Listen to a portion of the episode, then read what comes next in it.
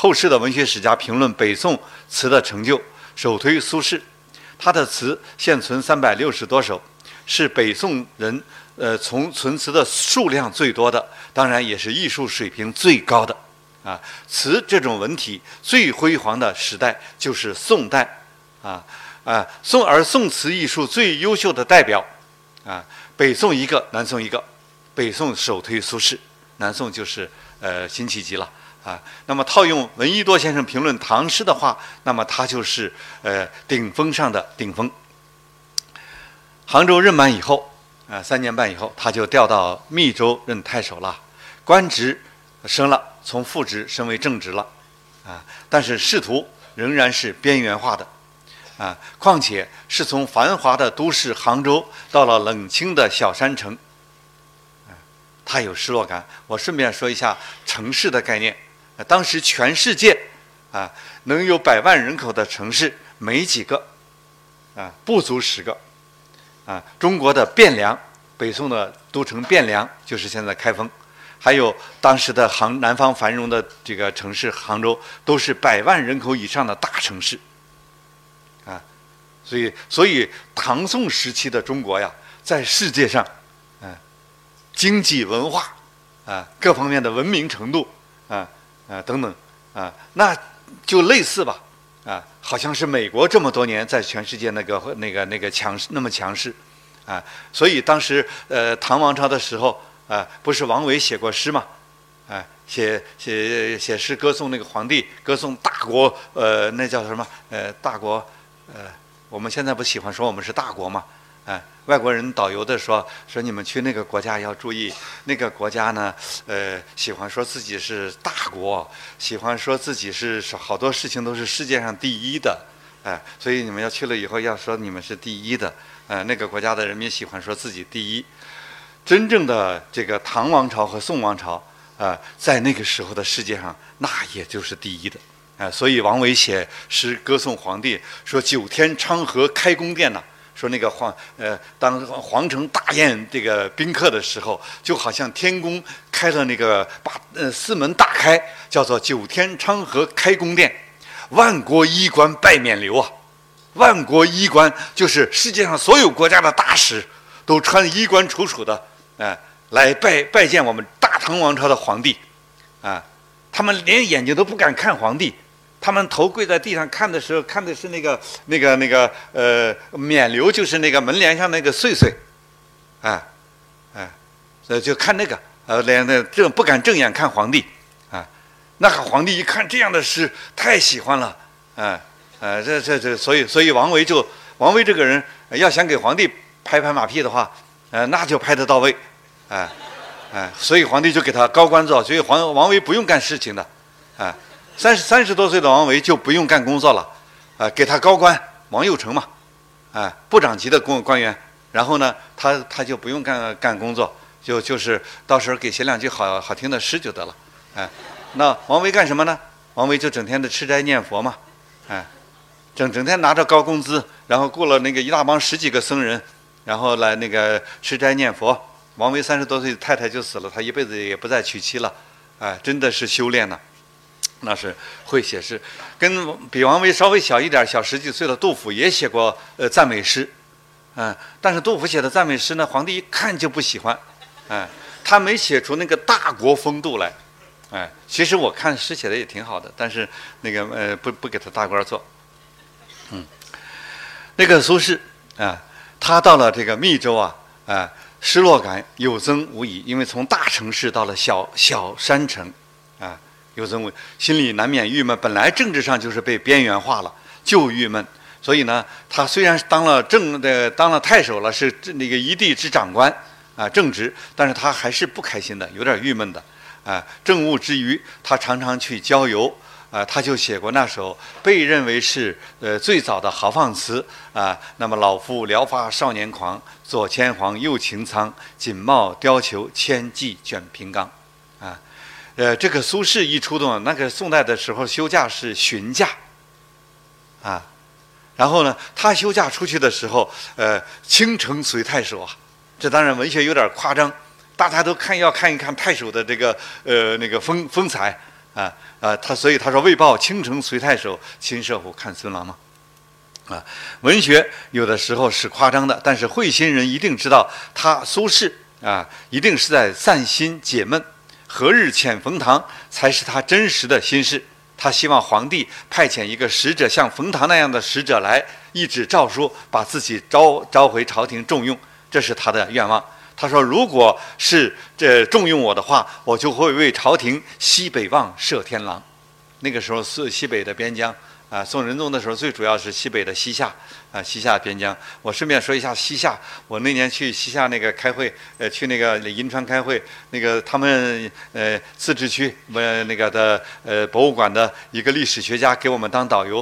哦呦，那个导游，我我我让我大吃一惊。我觉得那个历史学的知识真好，但是他有一个气度，就是他觉得他的他的话里话外就是我们拓跋族，我们拓跋氏。哎，我西他就是我西夏，他他现在是中华人民共和国的历史学家，哎，他的话里话外就是那种我西夏的那种自豪啊，哎。呃，就是那个时候的西夏和宋王朝是分庭抗礼的。当然了，呃，那个那是小国，呃，宋朝是大国。后来宋朝说别打了，别打了，派范仲淹去，派范仲淹去把西北的边疆，呃，这个，呃，因为战争那几年总是互有胜负嘛，消耗都很大的。结果用了范仲淹，那个西夏人觉得哦，这也不好惹，呃，不是范老子胸中有有自有十万精兵嘛，啊，也不敢轻易动。这个时候呢，就可以谈判了。谈判呢，也不过就是宋王朝给他们点钱，于是就买来和平，两方都安定，啊，两方都安定，这是对国家和人民都是好事啊！战争哪里是好事情，啊，所以宋仁宗死的时候，啊，那个辽国的人哭啊，啊，他们觉得这个和这这几十年的和平，啊，都是很难得的，对这个国家的人好，对那个国家也好的。啊，所以战争不是好事，这大家都知道。你们现在座的人，谁希望原子弹忽然落到我们这里呢？啊，是吧？都不喜欢。啊，这个呃，所以说西北望射天狼，这个只是一个为朝廷呃效劳的一个概念啊。但是这是苏轼的真实的期待，他希望君王重用自己，给自己一个尽心效力的机会。但是正在推行改革的朝廷，怎么能重用反对改革的人呢？山城寂寞，他思亲念友，把酒问青天，也是在那里写的啊。他梦魂千里，想念亡妻，十年生死两茫茫，不思量，自难忘。这也是在那里写的。他有的时候也想要宽慰自己。苏轼是最会宽慰自己的人，最会给自己的心情找快乐的人啊。所以呢，啊呃，虽然啊呃在在那种心情郁闷，但是他有的时候要要。要从哲学的高度来让自己。他说：“人有悲欢离合，是难免的，是无奈的；月有阴晴圆缺，也是自然的。啊，这些事都是不能够十全十美的。想到了这些，那么人生的得失啊，呃，得意和不失意又有什么重要的呢？啊，不管你得还是失，都得好好的生活啊！啊，所以他写了这么一首。”呃，具有哲学意味的，我们读起来却像呃很文学的。他说呀：“春，呃，放望江南啊，春未老，风细柳斜斜，世上超然台上望，半壕春水一城花，烟雨暗千家。”啊，这是登在呃半山坡上的台超然台看的密州城的景色。下面开始抒情了，说：“寒食后，酒醒却滋差。”休对故人思故国，啊，一种流浪人的感觉。但是呢，他说你不要有那种呃什么北漂南漂的感觉，哎，你要想一想，这就是人生的常态嘛。哎，休对故人思故国，且将新火试新茶，诗酒趁年华。这个诗酒趁年华呀，啊，是个重要的哲学态度啊。所以他给自己的。题这个词的题目呢，呃，就直接用了“超然台”这个名字。这个“超然台”，我先要解释一下，在他那个时代，只不过是苏轼在山坡上说这个地方视野不错，修个小亭子吧，以便于遮着太阳、遮着风雨，来来嘛，坐在那儿和朋友喝个茶。于是就修了个小亭子而已。一九九八年，我去密州开会，就是诸城，山东的诸城，开苏轼的研究会，啊，那个时候亲眼见到他们在那个地方破土动工，要修建呃古建筑古风格的超然台，啊，我们开会走就走了，以后我再也没去过，啊，但是我从杂志的封面上看到了超然台是古朴的一个建筑群，啊。一开始，苏轼的时代肯定就是一个风雨亭而已。然后他的弟弟呃苏辙在济南做官，听说了这件事，苏辙就给他起了一个超然台的名字。嗯，这兄弟二人心有灵犀。超然的意思取自庄子，说的是精神上的一种超越的境界。超越什么呢？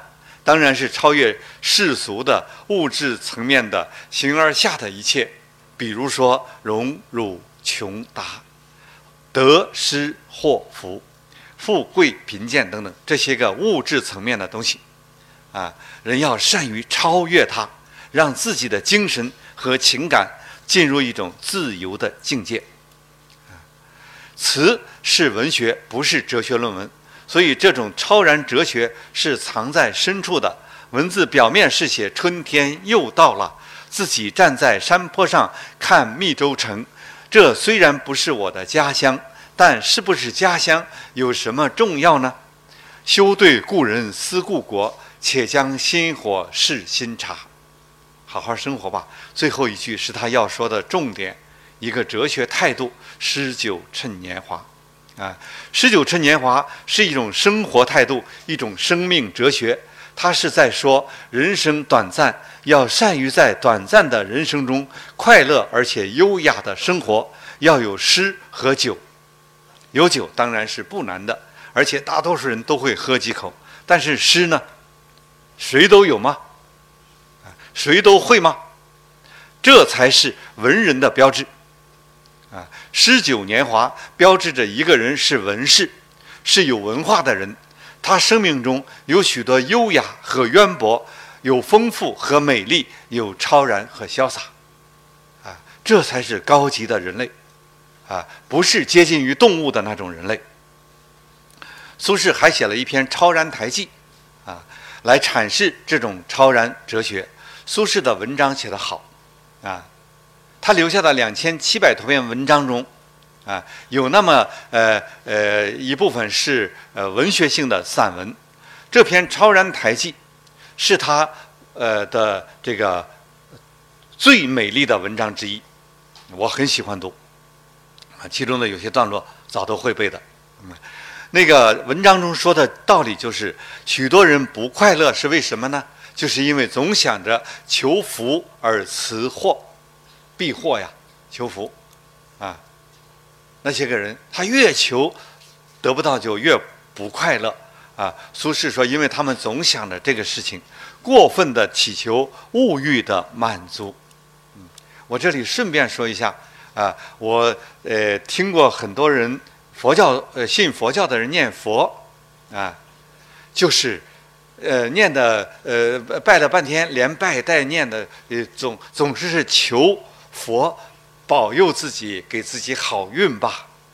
然后呢，我又到基督教的教堂里去，认真的跟他们呃做过礼拜，礼拜听过他们的演宣讲和那个呃礼拜的那个唱歌什么的啊，一个多小时，我认真在那里跟着他们，我体会到了他们。我反正我去的那一场一百多人啊，主要的也是呃说主啊，呃赐福给我吧。我觉得这两种。都不是真正的信仰宗教，哎，真正信仰宗教是信仰的那个哲学，啊，当然了，你信仰那个呃那个超自然的主的存在，那个那个那个我们也要很敬重的，啊，同时呢，要懂得他那个哲学，那个呃那个宗教哲学呀，其实中国这个世界上三大宗教的，他那个哲学都是对人类的一种很好的精神的滋养。如果你不信他那个哲学，你比如说基督教的爱，哎，比如说佛教说的缘，哎，等等，这都是很对人类很重要很重要的哲学。你要是不不懂这个，你只懂得说让我的钱包里明天就多一千块钱吧，哎，那是那是信仰吗？那是贪婪，啊，而宗教是反对贪婪的，所以很多的信所谓有些信信信信那个信徒，啊，我觉得他们信歪了。嗯，苏轼不是的，苏轼对，呃，任何一种这个精神遗产，哎，儒道释哲学，他都能够迅速的领悟，而且迅速的抓住其中最这个高端的呃精要之处，啊，所以呢，啊，他认为啊，人应该超越物质层面的欲望，啊，因为人的欲望是无穷无尽的，啊，怎么可能满足呢？啊，所以只有尽量的看淡了物质的得失，超越物欲，才能无往而不乐。这个乐太重要了，这是道教、道家、道家哲学和道教哲学中的一个最核心的理念，就是乐。啊，一个肉身、肉体的生命，怎样才能快乐起来呢？啊，太这个这里边有很多深奥的学问。这就是苏轼写《超然台记》的一个主题。他一生都秉持着这种超然而乐的哲学，不论命运啊，把他抛到哪里，他都尽可能超越祸福得失而带来的伤感和郁闷。他能迅速的超越啊，快乐的、善良的、博爱的生活。我们研究苏轼的人有句话叫做“苏轼善于援援引的援”，啊，借助的意思。原道士以救心。他本来是一个纯粹的儒者，啊，他活了六十六岁，到死他都是一个纯粹的儒者。但是呢，我们阅读苏轼的时候，却发现啊，年轻的、中年的、老年的苏轼，都很善于啊，借用道士、道家和世家的哲学，啊，来，呃，宽解自己的。这个，消解自己的苦闷呐，啊，郁闷呐等等这些东西，负面的情情绪，这就是智慧的，呃，苏轼。苏轼的这种生活态度、哲学态度，对人类永远具有积极的启示意义。比如对当下的中国人，啊，在几十年前，啊，我们在座的人很多人记忆犹新，那个时候温饱还成问题，谈超然就太奢侈了，啊。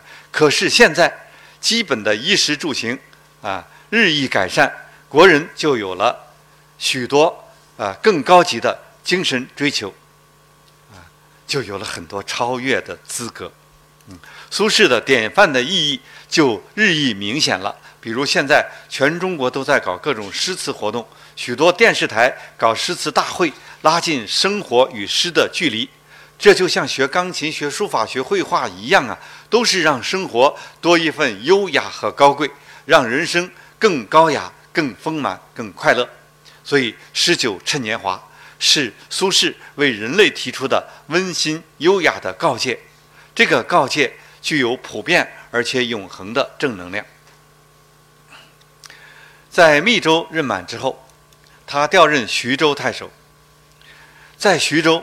他遭遇了罕见的洪水灾害，啊，历史学上都说是百年未遇的这个大洪水。他领导呃抗洪抢险，一个多月呀，居然把徐州城保住了。哎，据说这一个多月苏轼很少回家，大多数的时候是睡在城墙上的。嗯，好尽职啊，尽职尽责啊。徐州城保保护，当然他也立功了。然后呢，他就开始上书呃朝廷。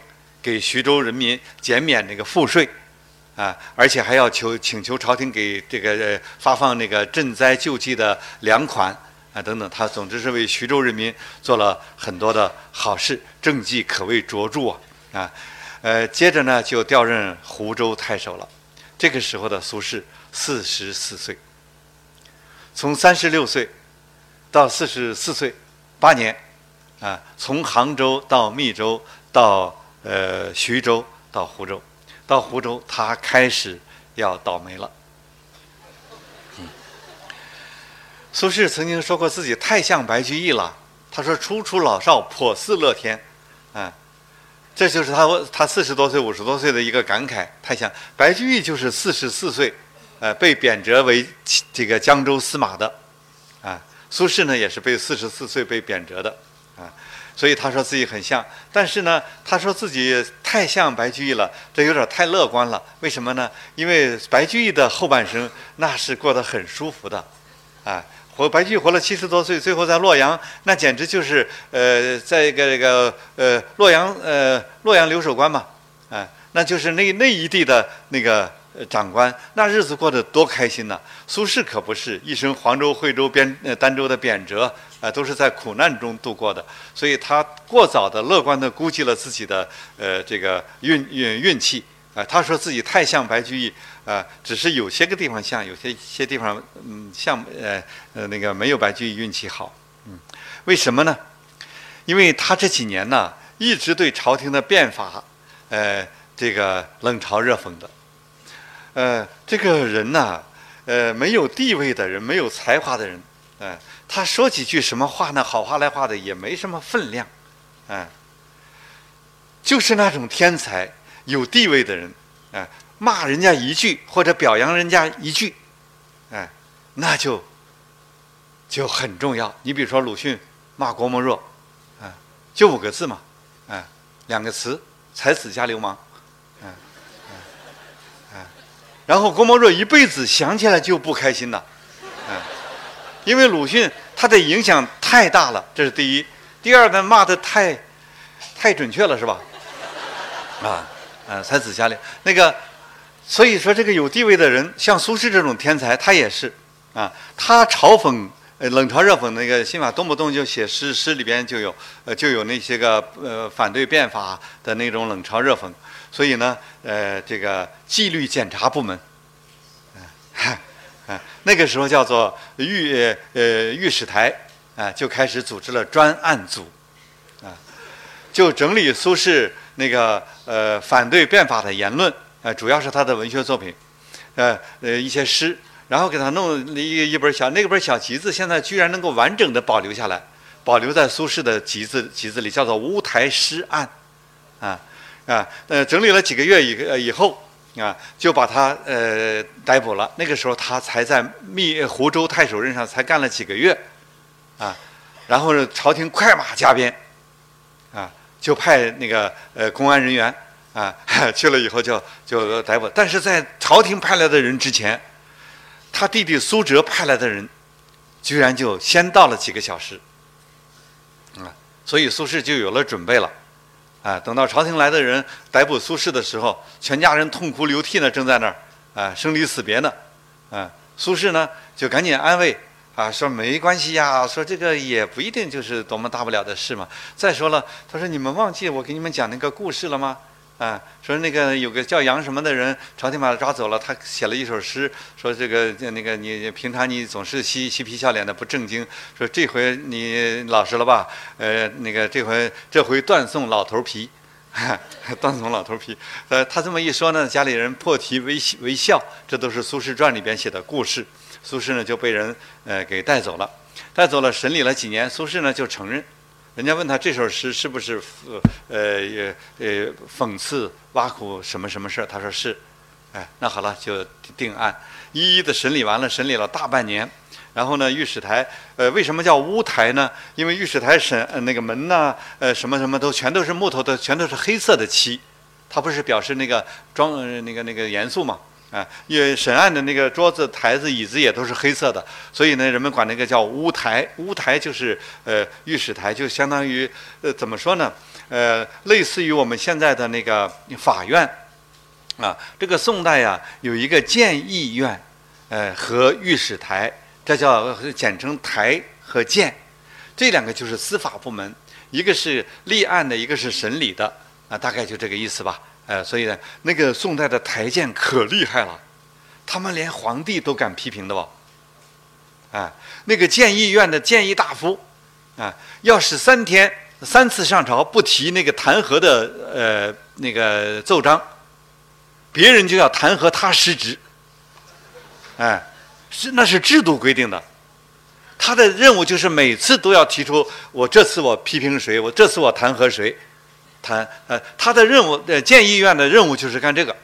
你作为建议大夫，你要是提不出弹劾的奏章来，你就失职。然后呢，弹劾以后，御史台就审理。啊，呃，上至皇帝、后宫，啊，到那个总理大臣就是宰相，啊，那百官全都在他们的弹劾和审理之内，所以那个制度啊是三权分立、互相制约的，啊，皇权、相权和司法权。那个时候的，中国的宋代的政治制度居然如此具有现代文明的意味了，啊，所以日本的学者，上个世纪初的日本的学者那个内藤湖南，啊，他就提出了一个历史学的重要的论断，啊，说中国的近代文明是从宋代开始的，啊，他的这个论断得到了历史全世界历史学界的很多的赞成，啊，我们研究宋代的历史和文学。发现也确实有这么许多许多的文明的因素，所以为什么说到了这个呃元明清时代，这些个文明的东西被损伤了很多很多呢？所以历史学界说，呃，宋亡以后无中国啊。当然，这个无中国还包括了元代是蒙古族统治，清代是满族统治等等。所以那个现在呃蒙古国开国际历史学的研讨会，嗯，他们说什么是中国的元代呀？嗯，是蒙古国的元代，哎。他们是那样的，哎，在国际讨论会上，他们那个国家站在他们的立场上说话的，啊，所以，呃，这个，呃，中，呃，历史，历史站在不同角度有不同的解释，啊，那个，呃，苏轼呢，审理半年，御史台给他，呃，提的是死罪，啊，可是宋神宗，啊，他不可能判，呃，苏轼死罪，这里有个原因，就是。呃，宋代的第一位皇帝赵匡胤死死的时候，他的遗嘱中有三条祖训，呃，不杀，呃，不杀，不杀士大夫，就是读书人不能杀，犯了罪也不能杀。所以有宋三百年不杀读书人，哎，读书人最重的罪，流放海南，啊，啊，啊，苏轼流放到惠州还不是最重的，后来那个朝廷说，那再继续给他让海南去，让他死罪。啊，流放海南就等于是死罪。所以第一条，啊，不杀士大夫；第二条，不杀进言进言者，就是说话的人，无论他是如何批评朝廷、批评皇帝，啊，那不能杀的。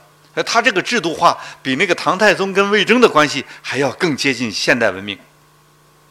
啊，啊，是是是这样的一种情况。那个呃呃，所以呢，苏轼呢，呃，神宗不可能是呃，每个皇帝即位的时候，呃，所有的仪式都完了，那个小黄门就那个侍者要领着新皇帝转到那个墓碑庙碑的后边去读一读那三条祖训。可是三条祖训是什么？当时北宋的人没人知道，是一一二七年金人把开封城给掳掠一空。把两个皇帝和所有的后宫呃宫女呃那那个文能捉住的文武大臣和那个呃女人们全都带到北方去了。这时候开封城已经是一座空城，皇宫已经四门大开，在寒风中凄凉的呃没有那个没没有人，风吹的门板哗哗响的时候，这时候开封城的人才有人好奇的到呃皇宫里边看一看，有的人看到了这三条祖训，啊，于是南宋人叶梦得的《避暑录话》。就记载了这个几句话，呃，陆游的呃这个呃那个笔记里也记载了这个话，和这几句话被清代的大学者王夫之在他的《宋论》中啊给正式呃写入了历史，这就是宋代的呃赵宋王朝皇皇家的三条祖训，所以呢，这是第一不可能杀苏轼，还有大臣们纷纷的为苏轼呃那个辩解，呃苏苏辙呢当时也呃也投了很多人，他当时在当官嘛，呃。托很多人来营救这个苏轼，还有王安王安石当时已经辞，因为他的改革受到了这个挫折，王安石主动请求辞职，当时呢退居在 南京的中山里边，啊，王安石在南京听说了这个消息，派人快马加鞭给皇帝送来一封信，信写的很短，说岂有盛世可杀士大夫者乎？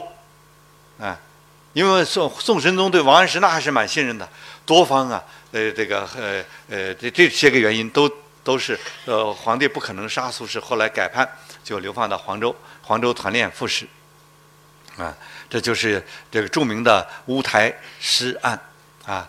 那个呃，苏轼呢，在监牢里的时候还有故事。呃，苏轼这个人故事真多。他和家里的家里的人约好了，呃和送送饭的儿子嘛，呃呃约好了，说如果朝廷真判他死刑了，啊，那就在饭里边加条鱼，嗯呃呃，所以这个鱼是轻易不能送的。可是有一天他儿子有事忙着托亲戚送饭，忘了嘱咐这句话了，哎，亲戚们呢就特意给饭里面有一条有条鱼，苏轼一看就哭了呀，哎，哎，他以为这回这回凉了，呃，真凉了。于是呢，他就写了两首诗，《狱中寄子由》的诗，这现在还完完整的保留着诗的啊，啊，呃，给他弟，其中有这样感人的句子，啊，说世处青山可埋骨，他年夜雨独伤神，与君世世为兄弟，更结人间未了因。说这辈子的咱俩的兄弟就做到头了，呃，咱们下辈子再做兄弟吧，这不是诀别之语吗？哎，呃，这这是苏轼，哎，他的好玩的故事还在后边呢。呃，他在那个等到判他出狱流放黄州的时候，不是不是死罪吗？呃，他就当众发誓说这辈子再也不写诗了，啊啊！但是但是他一出狱，马上就写了诗，啊，叫这么一个人啊。所以呃，马克思说，呃，不是他占有诗歌，而是他占有了，而是诗歌占有了他。嗯，马克思当然不是说说苏轼的啊，啊。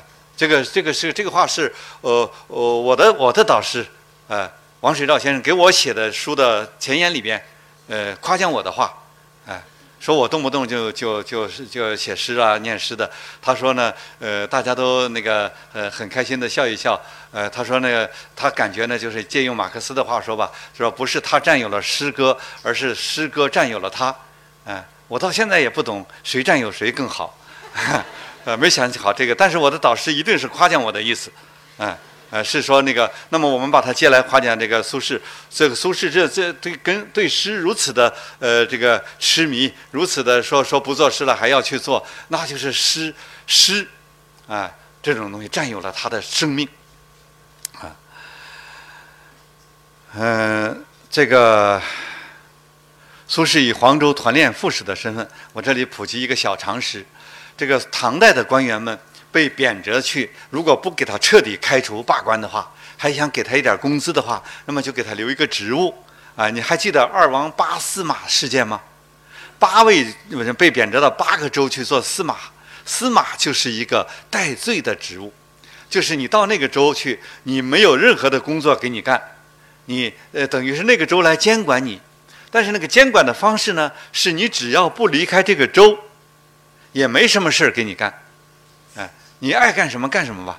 所以柳宗元才能够整天的游山玩水，写什么《永州八记》，啊啊，在永州待了十年呢。啊，有的时候我们看到柳宗元仆人，还有这个地方没有路，仆人们就给他砍一砍，砍出一条小路来，哎，那不是他的《永州八记》记载这些事儿吗？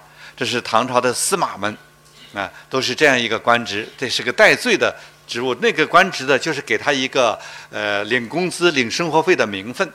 啊，那宋代呢，往往叫团练副使，啊，这也是一个戴罪的，也是给他一点工资，工资很微薄呀。苏轼在黄州度那个度度过了四年半五个年头，啊，他那个每个月的那个工资，他那个一家人那个呃，他怕那个前前几天就把它花光了，他就把它分成三十份，嗯，吊在房梁上房梁上，嗯，然后呢，每天用一个竹竿捅下来一一小串儿，哎。这就是今天的那个钱不能够超超支啊，哎，就这样花花钱的，所以那个就是那个黄州团练团练副使这个这个名称，不是个官职，啊，就是个领工资、领生活费的名分，啊，但是比那个辛弃疾罢官，辛弃疾那个家伙动不动就被罢官了，啊，那是罢官了是一点工资都没有的，啊，是那个，所以这个呢处分还轻一点。他在黄州度过了四年半的谪居岁月。初到黄州，苏轼很苦闷。四十四岁的生涯都是在别人的赞美和羡艳羡中度过的。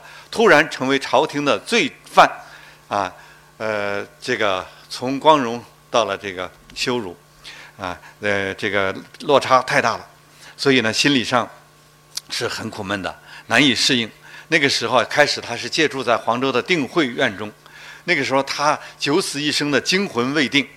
他写了一首卜算子词，啊，披露自己的心情，啊，是他一生中最苦闷的作品，注意，他两千六百多首诗，两千七百多篇文章，呃，三百六十多首词，大部分我们读起来都是呃快乐呀，快乐的。但是呢，也有苦闷的，这首就是最苦闷的一首。啊，缺月挂疏桐，漏断人初静。谁见幽人独往来？缥缈孤鸿影。惊起却回头，有恨无人省。拣尽寒枝不肯栖，寂寞沙洲冷。我稍微的讲一讲，这个心里特别郁闷，用的词都是负面的词啊。月亮是残缺的，隐喻着生活的和生命的不圆满啊。桐梧桐叶是疏疏落落的，不是茂盛的，隐喻着生命的凋零啊。滴漏声，记时间那个滴漏声是断断续续的，隐喻的生活是不流畅的，啊，幽人是没有人理睬的，啊，独往来的独是这首词的主题词，写的是孤独，啊，惊是惊魂未定，啊的惊，那个惊起却回头的却可以理解成再又啊又回头。有恨无人省，这里的恨不是仇恨，啊，是遗憾呐，是离愁别恨呐，是生活中很多的无奈和遗憾，是那个意思。在苏轼的生命的字典里，没有仇恨这二字，他不仇恨，啊，他没有一个仇人，啊，这是苏轼。那么拣尽寒枝不肯栖，什么意思呢？啊，就是保持自己的操守和志向。啊，不能够因为生活的挫折坎坷而改变自己的操守和志向，那就是孔子说的“三军可夺帅，匹夫不可夺志也”。那个“夺”就是改变。啊，人呢不能改变自己的操守和志向，啊，宁愿忍受着凄凉，啊，寂寞，啊，是这样的一个。啊，这里有一个重要的意象，就是孤鸿，孤鸿。是苏轼生命的图腾，我们要比较理解，比较着理解。李白生命的图腾是大鹏鸟，他一生多次用大鹏鸟隐喻自己的生命。那大鹏和孤鸿作为两个生命的图腾，啊，有什么区别呢？不都是飞吗？不都是飞得很高吗？